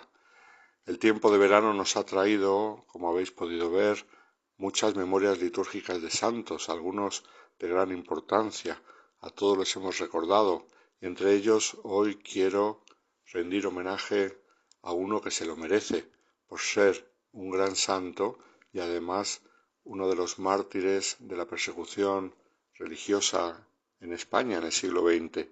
Me estoy refiriendo a el padre Poveda, a San Pedro Poveda, que como sabéis fue gran sacerdote, gran pedagogo, gran predicador, gran fundador, pues fundó una de las instituciones importantes de la España del siglo XX, todavía en la actualidad la institución teresiana, y además un mártir que recibió el don de poder morir no solamente con Cristo, sino como Cristo, junto con Él, para reinar también junto con Él en la gloria del cielo. El padre Poveda, de él se recuerda una frase que era la siguiente, creer y enmudecer no es posible. Se refería a la necesidad que tenemos de hablar, el amor de Cristo nos surge de aquello que hemos visto y oído con los ojos y los oídos de la fe, aquello que hemos creído del amor de Dios y de la salvación que Jesucristo nos ha traído. Pues esta frase de Pedro Poveda sin duda es un buen resumen de lo que él vivió y de lo que él predicó y del testimonio que dejó entre aquellos que lo conocieron. Su nombre completo era Pedro José Luis Francisco Javier y había nacido en la ciudad de Linares, en Jaén, el 3 de diciembre de 1874. Cuentan sus biógrafos que cuando nació una tía suya le ofreció a la Virgen, pidiendo que el niño fuera bueno, algo más que deseable en la Andalucía del siglo XIX, en la que pues había un ambiente agitado y el progreso entraba a trompicones en la sociedad y había muchos que se alejaban de Dios. En su ciudad natal había grandes contrastes, pues convivían nuevas fortunas y nuevos ricos con niños que no tenían nada. Muchos trabajaban durante largas jornadas agotadoras en las minas y otros pues eran hijos de mineros y estaban prácticamente en la calle.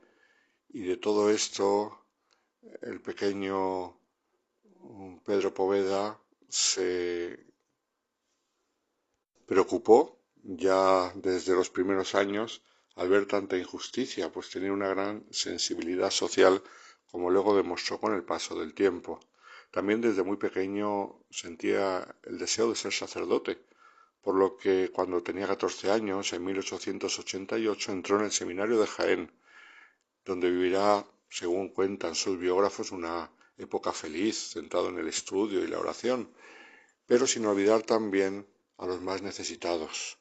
En Jaén escuchó y oyó hablar de la obra del padre Manjón, que trabajaba con los pobres en el Sacromonte de Granada.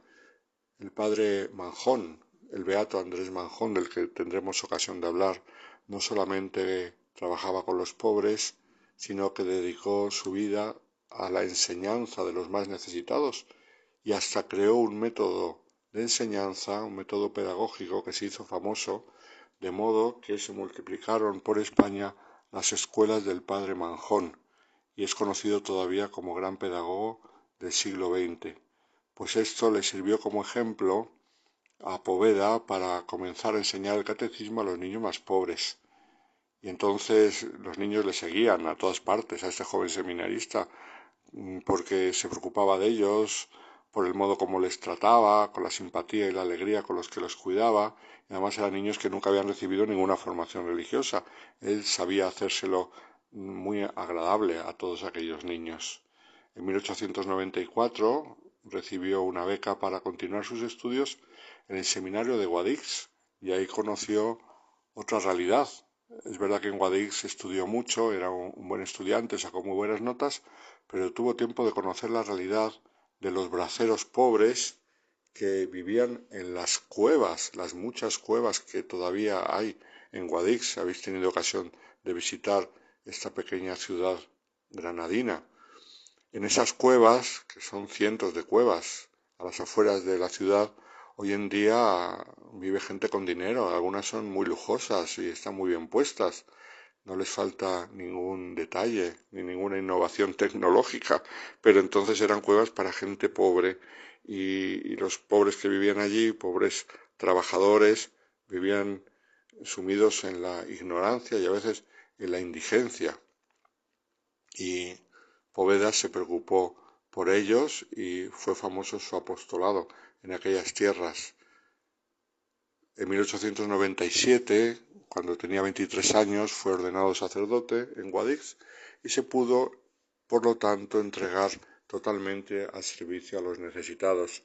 Su labor no era solo caritativa, pues dentro de él había una gran intuición educadora y un mm, decidido espíritu evangelizador.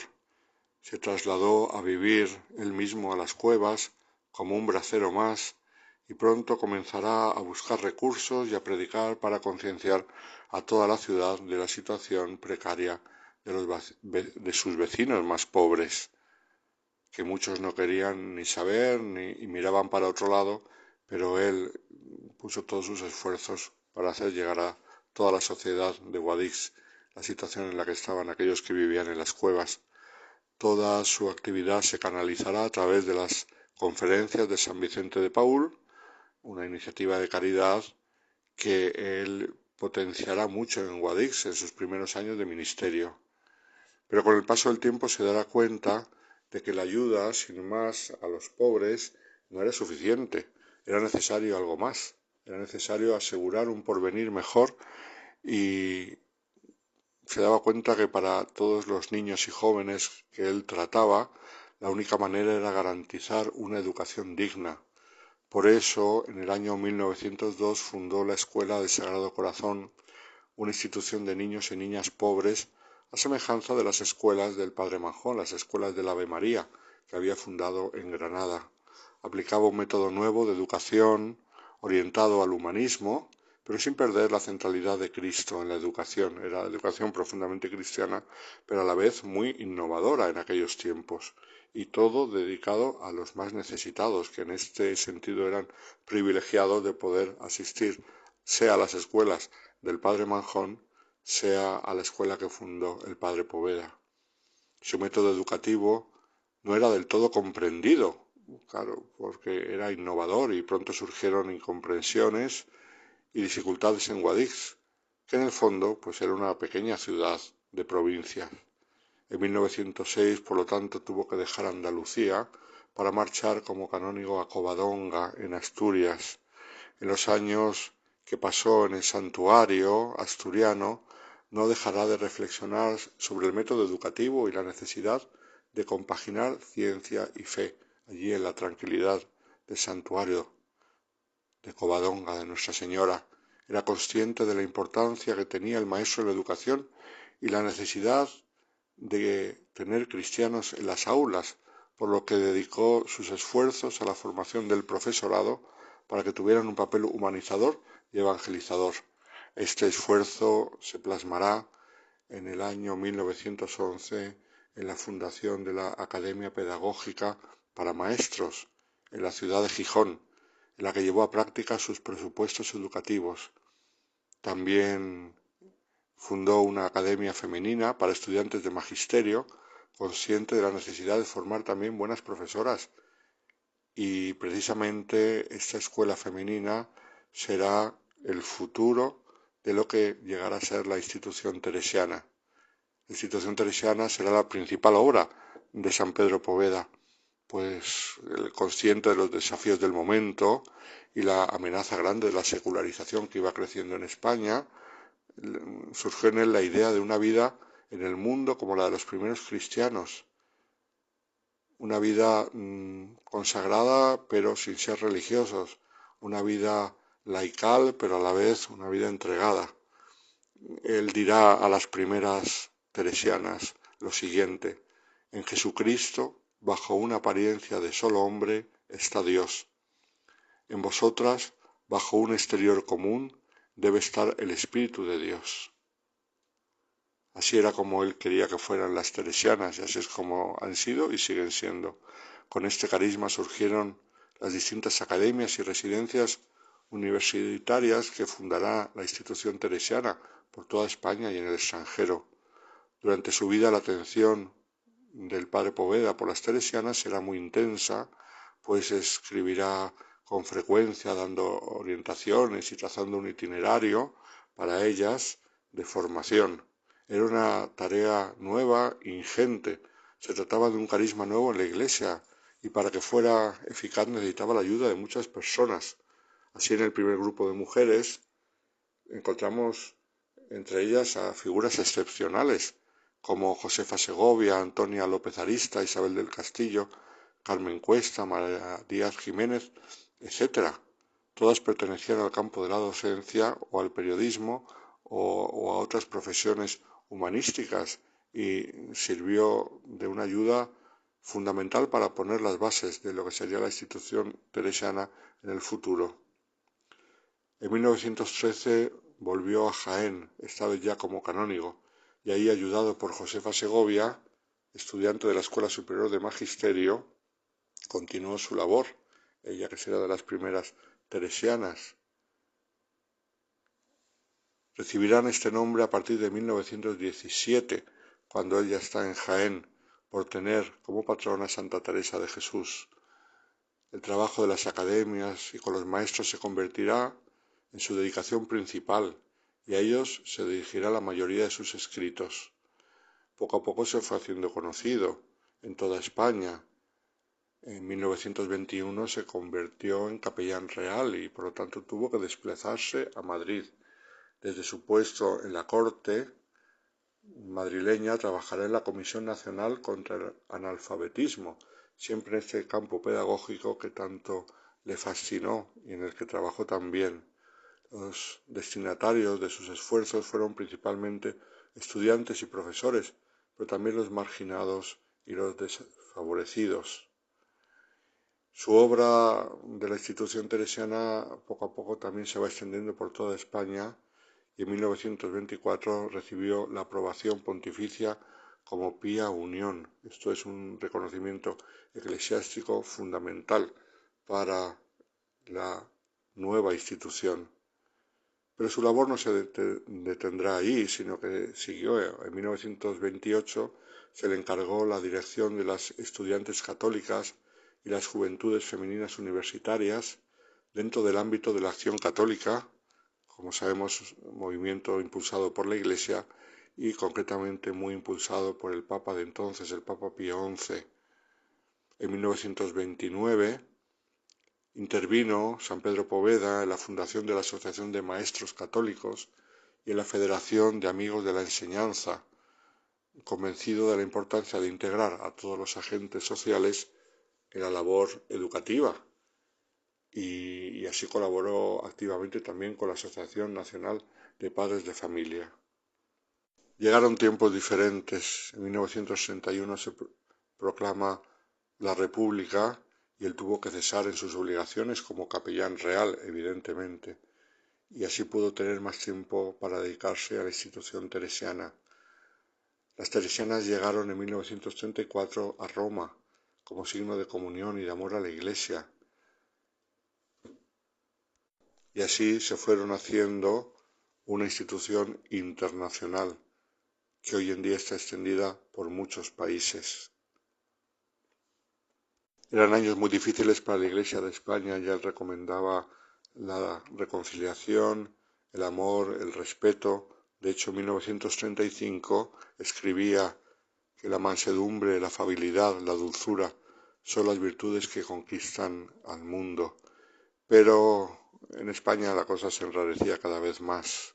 En 1936 pidió a sus allegados serenidad y se entregó a la oración y la reflexión, intuyendo que los católicos correrían la misma suerte que los primeros cristianos, porque cada vez el ambiente se hacía más agresivo. De hecho, en julio, viendo la situación, dijo Nunca como ahora debemos estudiar la vida de los primeros cristianos para aprender de ellos a conducirnos en tiempo de persecución. Con el estallido de la guerra civil, su vida corría peligro por ser un sacerdote tan conocido en la vida pública y de hecho, pues la cosa se hizo realidad. El 27 de julio fue detenido después de celebrar por última vez la misa y al día siguiente fue fusilado. Su cuerpo fue encontrado en las tapias del cementerio de la Almudena. Parece ser que sus últimas palabras fueron Soy sacerdote de Jesucristo. A su muerte la institución teresiana siguió con la tarea iniciada por él. Por él, por entonces ya superaban los 500 miembros. Años después de su muerte, en 1955, comenzó su proceso de beatificación y, como sabemos, fue canonizado en el año 2003, en el último viaje que hizo Juan Pablo II a España, que tuvo varias canonizaciones en la plaza de Colón, pues allí fue canonizado. No nos olvidemos del Padre Poveda, de ese testimonio tan maravilloso. En él se juntó la santidad de vida y además el martirio. No nos olvidemos también lo que dijo en 1925. Los hombres y las mujeres de Dios son inconfundibles. No se distinguen porque sean brillantes, ni porque deslumbren, ni por su fortaleza humana, sino por los frutos santos. Y estos frutos santos son los que Él dejó a la iglesia de entonces y de siempre. Muy buenas noches a todos los oyentes de Radio María.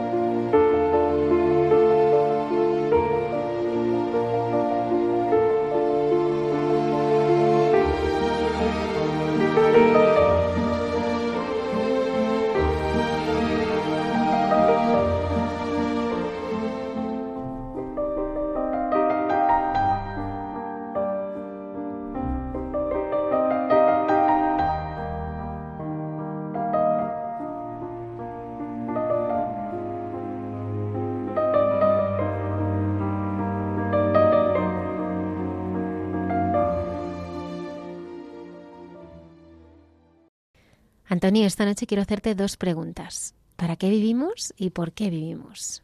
Pues no te voy a contestar, porque la hermana Carmen y José Manuel en la sección Entre tú y yo nos lo resuelven con las parábolas de Jesús.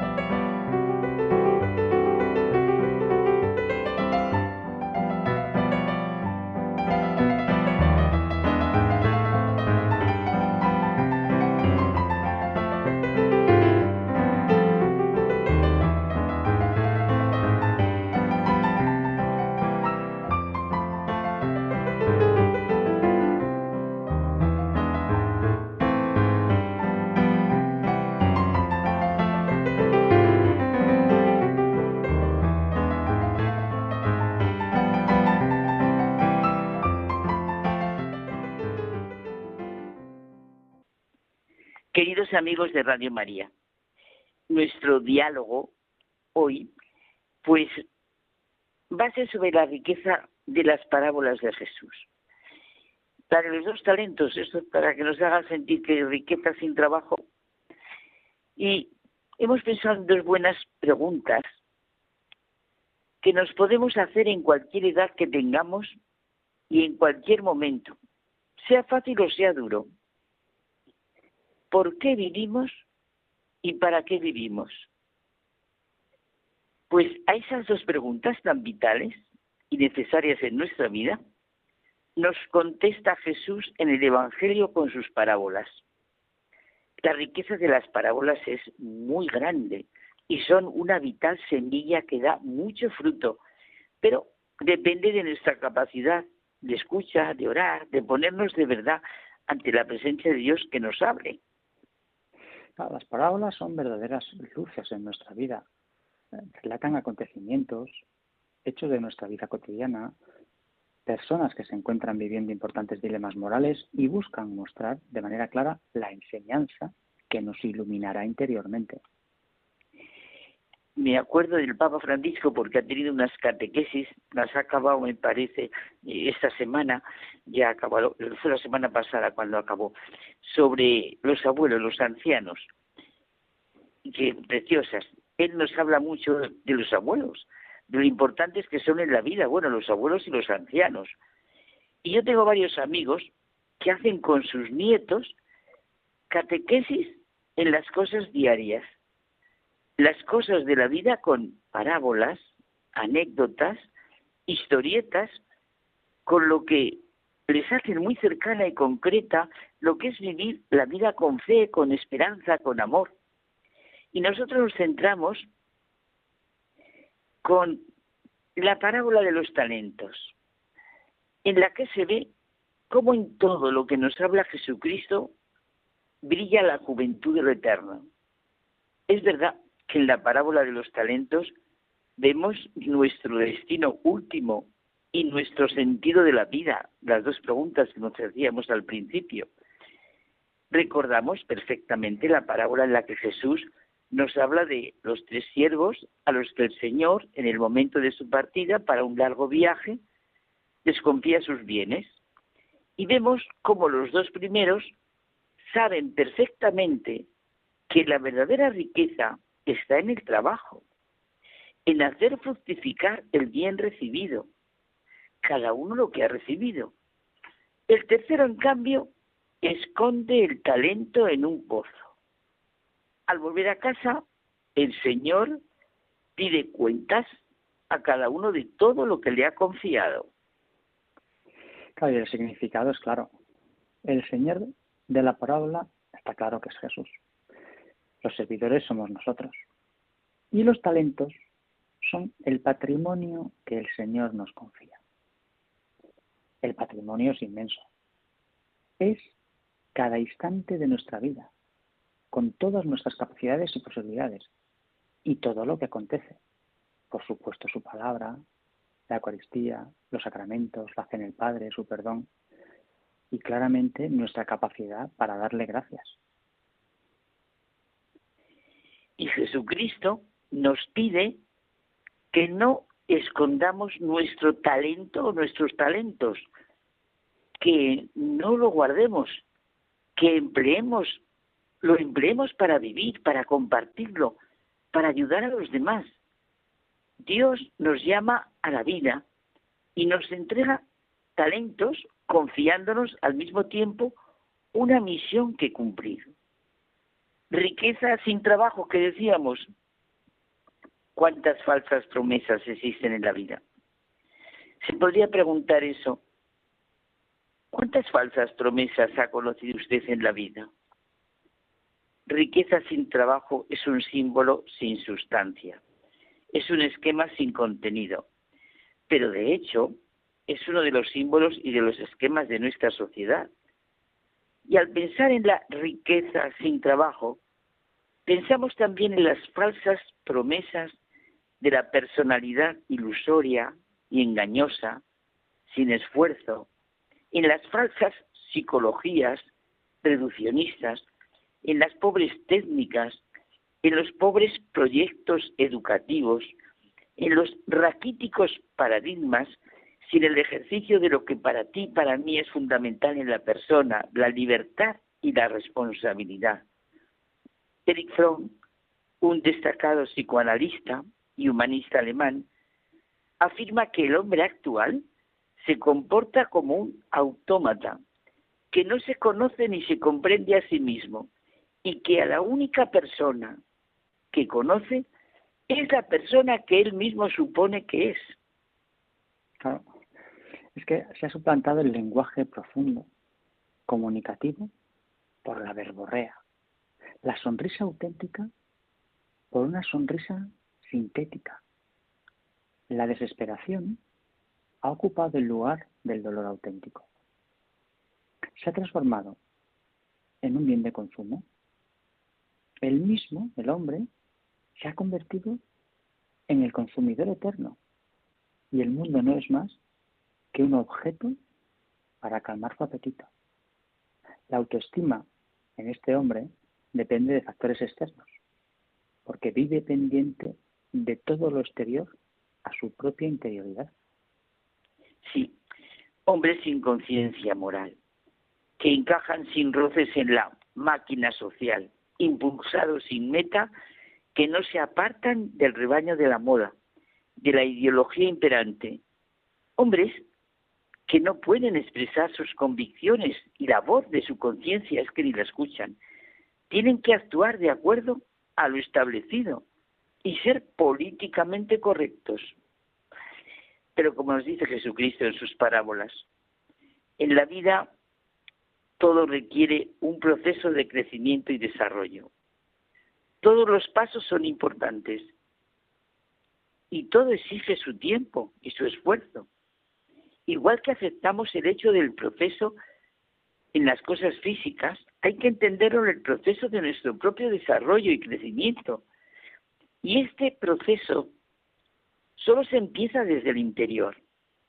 Empieza por saber dónde está el verdadero tesoro, en los principios y certezas que alimentan de verdad nuestra vida es el enfoque agustiniano de que en el interior del hombre habita la verdad, de no buscar fuera, volvernos a nosotros mismos, porque en el interior del hombre reside la verdad. Esa es nuestra misión, nuestra plenitud.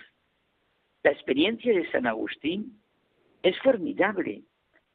Pensar que los hombres admiran las cumbres de las montañas, las vastas aguas de los mares, las anchas corrientes de los ríos, la extensión del océano, los giros de los astros, pero se abandonan a sí mismos. Es que el verdadero y gran problema no es el, no es el del cosmos, sino el propio hombre. El verdadero misterio no reside en el mundo, sino que lo somos nosotros para nosotros mismos. ¿Qué misterio tan profundo es el hombre, Carlos? Resulta más fácil contar sus cabellos que los afectos y los movimientos de nuestro corazón. Admiramos las obras de arte, admiramos al artista y la obra realizada por él. Pues nosotros somos obra del gran artista. Dios se refleja en nuestro interior.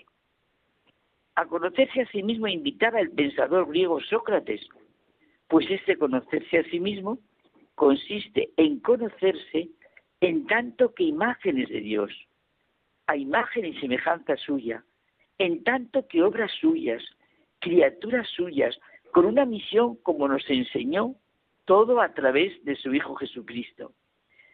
Oliver Wendell Holmes, médico y escritor estadounidense, profesor de anatomía y psicología de Harvard, dijo de manera muy gráfica, lo que está delante de nosotros y lo que está detrás es poco importante comparado con lo que reside en nuestro interior. ¿Qué distinta será nuestra vida si sabemos qué es lo verdaderamente importante para nosotros? Si la escalera no está apoyada en la pared correcta, ¿qué vamos a solucionar? Podemos estar muy atareados, podemos parecer muy eficientes, pero solo seremos realmente efectivos cuando sepamos quiénes somos, de dónde venimos y a dónde vamos. Si no, esto origina distintos planteamientos, claro. Mira, al morir un amigo común a otras dos personas, una le preguntó a la otra, ¿cuánto dejó? La respuesta fue, lo dejó todo. Ni la pregunta esperaba esa respuesta, ni la respuesta fue para esa pregunta. ¿Cuánto dejó? ¿Dinero? ¿Posesiones? ¿Lo que tenía o lo que no era él? Lo dejó todo, porque era él quien moría. Lo que sale del corazón lleva el matiz y el calor de su lugar de origen. Nuestra riqueza somos nosotros mismos, lo que hacemos, lo que ponemos en la vida, nuestro trabajo, nuestro esfuerzo, nuestra superación. No hay riqueza sin trabajo. No hay riqueza si nos desconocemos. Dios se refleja en nuestro interior. Descubrámoslo en nuestro vivir diario. Cada mañana podíamos decirle al Señor, gracias por los talentos que tú has querido darme y hoy te los doy, te doy hoy las gracias. No permitas que la apatía o el desánimo me lleven a enterrarlos. Ayúdanos a comprender que lo que nos has dado se multiplica dándolo. ¿Verdad, José Manuel? Así es.